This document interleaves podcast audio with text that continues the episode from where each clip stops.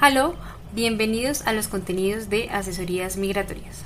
Este es un espacio en el que hablaremos de temas importantes e interesantes sobre la vida en Alemania.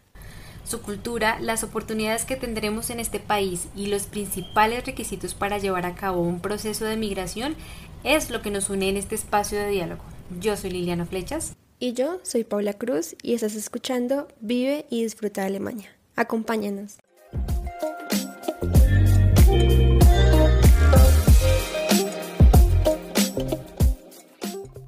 el sistema de reciclaje en Alemania, ventajas para las personas y para el medio ambiente.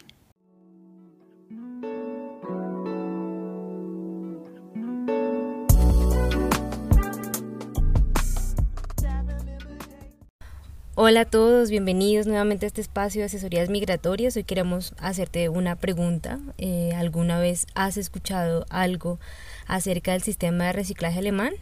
Con esta entrada queremos empezar pues una serie de publicaciones sobre algunos de los hábitos más importantes que tienen quienes viven en este país y que sería fundamental que tengas en cuenta eh, pues para el momento en que tú también te encuentres viviendo allí. Así que bueno Pau, empecemos a contar lo que traemos el día de hoy.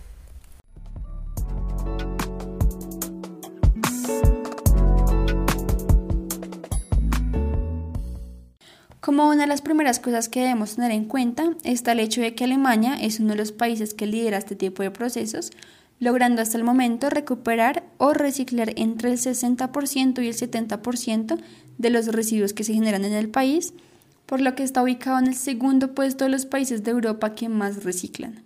Esto nos da luces frente a las grandes acciones que se proponen y el compromiso de sus habitantes a fin de que los procedimientos que se definan surtan efectos favorables para el medio ambiente. Ya en anteriores podcasts te habíamos contado sobre algunas ciudades y la manera como estas ciudades definían acciones para minimizar las consecuencias del cambio climático que se están presentando actualmente.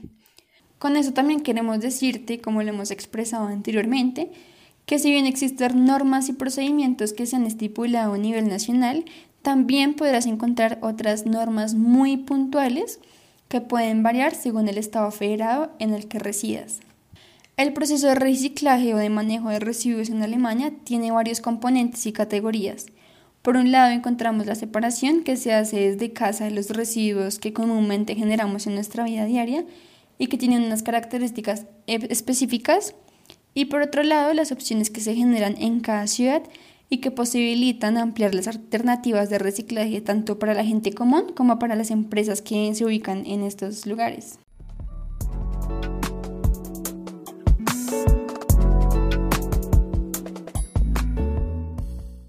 Bueno, el primer caso está delimitado o se organiza teniendo en cuenta una serie de condiciones que permiten separar cada residuo según sus características. Eh, lo primero que queremos que tengas en cuenta es que en cada casa o edificio o, pues, o conjunto hay contenedores disponibles que permiten recoger los residuos a la espera del momento en que pasen pues, a recogerlos. Por una parte, se debe pagar un impuesto anual por los contenedores que se asignen a tu lugar de vivienda y por otro eh, pues existe un calendario definido en el que se presentan las fechas exactas en que se recogerán cada uno de los materiales y la manera como debe llevarse a cabo la separación en tu casa. Es importante, pues además de esto que tengas en cuenta que es un proceso al que debes irte acostumbrando. Si por ejemplo en la ciudad en la que vives actualmente eh, no realizan este tipo de procesos o simplemente los hacen de manera eh, distinta o no tan específica o detallada como en Alemania. Por eso te invitamos a pues escuchar esta información que traemos, ya que en el momento en que lo vayas a hacer o en que lo hagas constantemente, pues irás despejando algunas dudas y aprendiendo aún más. Sin embargo, pues tienes que ser consciente que si se presenta una reiteración, eh, digamos, en, el, en la mala separación de los residuos, se van a generar posiblemente multas o puede pasar que quienes se encargan de recoger estos eh, residuos decidan pues simplemente no hacerlo por algún tiempo para que pues te des cuenta que estás haciendo algo mal en el proceso. Ahora, si vives en un conjunto o en un edificio en el que pues habitan varias familias, la idea es que todos pues cooperen para que se vea pues como la, la alianza entre todos y que el proceso se lleve a cabo de la mejor manera y de esta forma pues no se vean afectados por una situación de este tipo. Asimismo, pues no debes eh, depositar tus residuos en contenedores que están en las calles porque eh, pueden ser de las personas que habitan allí, tus vecinos, y pues ya sabemos que cada uno, como te lo dijimos antes, paga impuestos por sus propios contenedores, así que esta sería definitivamente una situación de mal gusto. Eh, algo que queremos que tengas en cuenta es que pues te pedimos que no se te haga extraño encontrar contenedores que estén eh, pues justamente cerrados con algún candado precisamente para evitar este tipo de situaciones que las personas se confundan y terminen depositando residuos en donde no corresponde. Porque claro si tú por casualidad llegas a eh, poner residuos en una en un contenedor que no corresponde a tu edificio a tu casa a tu conjunto y lo llegas a hacer mal pues la persona eh, dueña de ese contenedor es la que se va a ver afectada y pues como ya te contamos lo que puede pasar esto va a generar o situaciones incómodas en este proceso.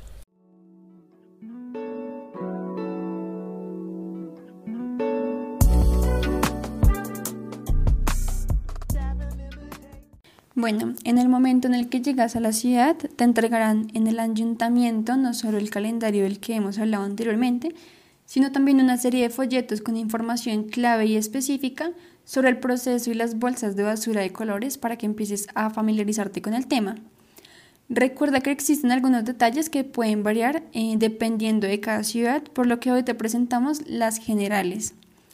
Ya hablando un poco más sobre los tipos de reciclaje que hay, en primer lugar es clave que sepas que existen 12 tipos de clasificaciones de residuos y que te los nombraremos a continuación, y estos son los más comunes. La primera es el flash o contenedor en el que se depositan los residuos planos como el papel, el periódico, revistas, catálogos, libros, cartón, el plástico que se puede moldear y aplanar como las bolsas o las envolturas limpias y el licopor. Es importante que se depositen los residuos debidamente organizados y limpios. Normalmente este contenedor suele ser de color azul, de lo contrario estará marcado para que sepas qué depositar en él. La segunda opción es el RUND, también conocido como el contenedor verde en la mayoría de los casos, en el que se disponen los residuos relacionados con envases que se pueden aplanar. Allí irían las bolsas de plástico que no tienen el símbolo de FANT, que ya te lo explicaremos, como es el caso de los tarros de champú, los tarros de detergente, de suavizante o de yogur y cremas, el Tetra Pak, envolturas de plástico gruesas, latas de cervezas, latas de conservas, latas de spray vacías, frascos de vidrio, bandejas y láminas de aluminio y tapas.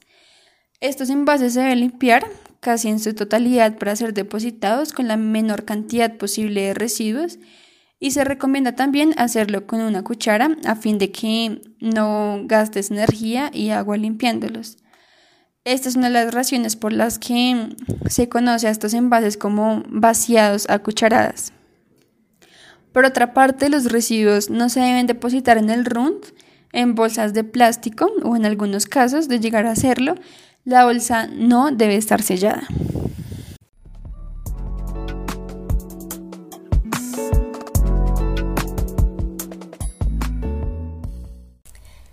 Bueno, pues la tercera opción está relacionada con el biogood, que correspondería al contenedor marrón eh, y este en este contenedor es en el que se depositan todos los residuos que se generan en la cocina, ¿sí?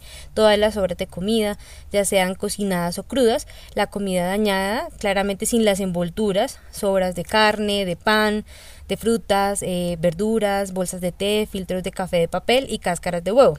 También eh, se incluirían en este contenedor las toallas, servilletas o pañuelos de papel y eh, también los residuos de jardinería como las hojas, plantas, tierras, eh, tierra para sembrar o de que sale ya como tal de las de las macetas.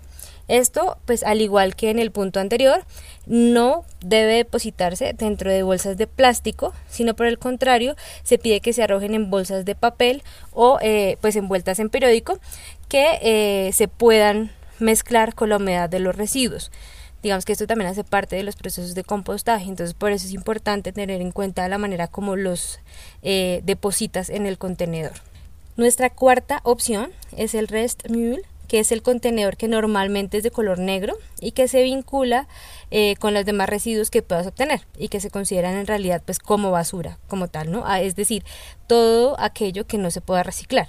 Acá eh, encontramos lo que resulta pues de barrer, de aspirar, pañales y todo lo que contienen este tipo de, elementos, restos de porcelana o cerámica, espejos, juguetes rotos, bombillos, eh, eh, colillas perdón, y cenizas de cigarrillo, residuos de arena para gato y medicamentos que estén vencidos.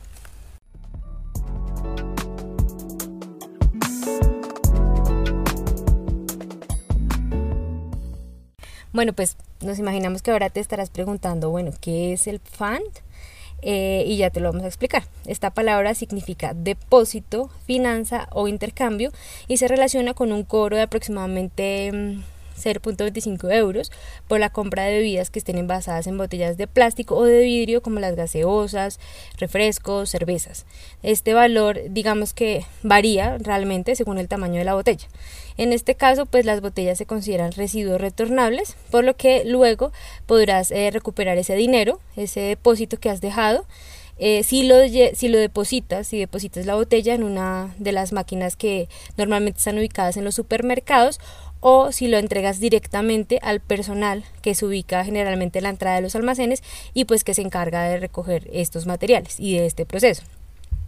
Eh, bueno, cuando ya lo devuelves en la máquina, está escaneada en la botella, eh, ahí está digamos como el símbolo del fan eh, y en cuanto la introduces, eh, la máquina misma verifica que cuente, que la botella efectivamente cuente con este símbolo y al final suma la totalidad de botellas que entregaste y te va a generar eh, un bono para que puedas usar ese dinero en próximas compras o para que también, esa es una opción, puedas donarlo al banco de alimentos.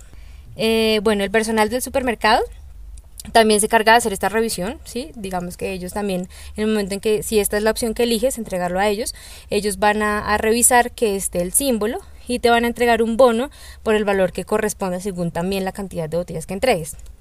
Recuerda pues que las botellas de plástico que no tienen el símbolo del fund eh, irían en el RUND. Bueno, en algunas ocasiones eh, las personas eh, deciden pues dejarlas debajo de las papeleras que se encuentran en las calles de la ciudad en lugar de botarlas a la basura para que las personas que no cuentan con una situación económica favorable o pues que viven en la calle puedan recolectarlas, entregarlas en la máquina y de esta manera recibir un poco de dinero para comprar cosas que necesiten. Inclusive pues hay algunos puntos eh, de la ciudad en donde ya se generaron estructuras en donde prácticamente cabe solo como la botella eh, para que puedas dejarlas allí y sirvan a otros. En este sentido, pues lo que nosotros te recomendamos es que o bien las entregues eh, y recibas el dinero eh, o las dejes en las estructuras que hay en la calle, no las botes dentro de las canecas, pues para que otros puedan eh, redimirlas. Sin embargo, pues el mejor consejo que consideramos para darte en realidad es que minimices eh, dentro de todas las posibilidades la compra de botellas de un solo uso, pues ya que así lograrás reducir por defecto la contaminación con plástico. Entonces, pues la invitación es a que compres una botella que puedas reutilizar y llenar con tus bebidas favoritas cuantas veces quieras. Definitivamente esta es la mejor opción para ti y para el planeta.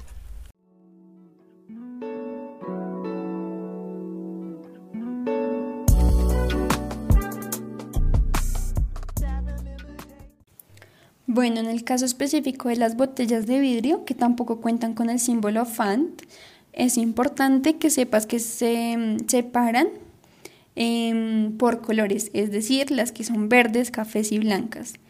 Para esto existen unos contenedores especiales que están ubicados en tu lugar de residencia, que podrás, eh, ahí podrás dejarlas y en las que por nada del mundo debes mezclar los colores ni otro tipo de residuos de cristal que no sean botellas. En este caso, si cuentas con estos contenedores en tu edificio o en tu casa, sí podrás usar los que se encuentran en la calle. Para esto debes tener en cuenta que existen horarios puntuales para hacerlo. Solo se puede hacer de lunes a sábado, no se puede hacer domingos ni tampoco festivos. Lo podrás hacer en el horario de 8 de la mañana a 8 de la noche porque eh, esto genera ruido al depositarlas y eh, también con la intención de que los vecinos no se vean afectados por este proceso. Eh, para el caso eh, de los residuos peligrosos como las pilas, las baterías, existen puntos específicos para su recolección como supermercados o almacenes. En cuanto a residuos grandes como muebles, electrodomésticos o escombros, por ejemplo, también se encuentran sitios con horarios determinados a los que puedes ir, llevarlos teniendo en cuenta que debes separarlos por materiales, es decir, madera, metal, partes electrónicas, entre otros. En dichos lugares hay personas que pueden ayudarte a, resolver tus dudas que se presenten con alguna parte en específico.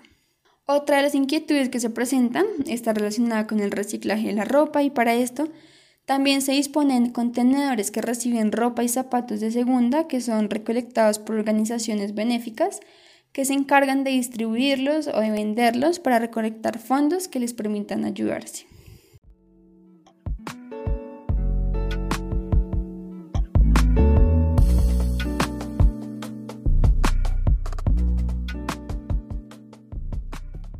Bueno, como te habrás dado cuenta, este tema es muy interesante, importante y amplio. Tratamos de darte la mayor cantidad de información para que vislumbres un poco las posibilidades que existen sobre esto en Alemania. Y pues quisiéramos, como siempre, que nos pudieras contar, eh, ¿te gustaría ser parte de esta cultura?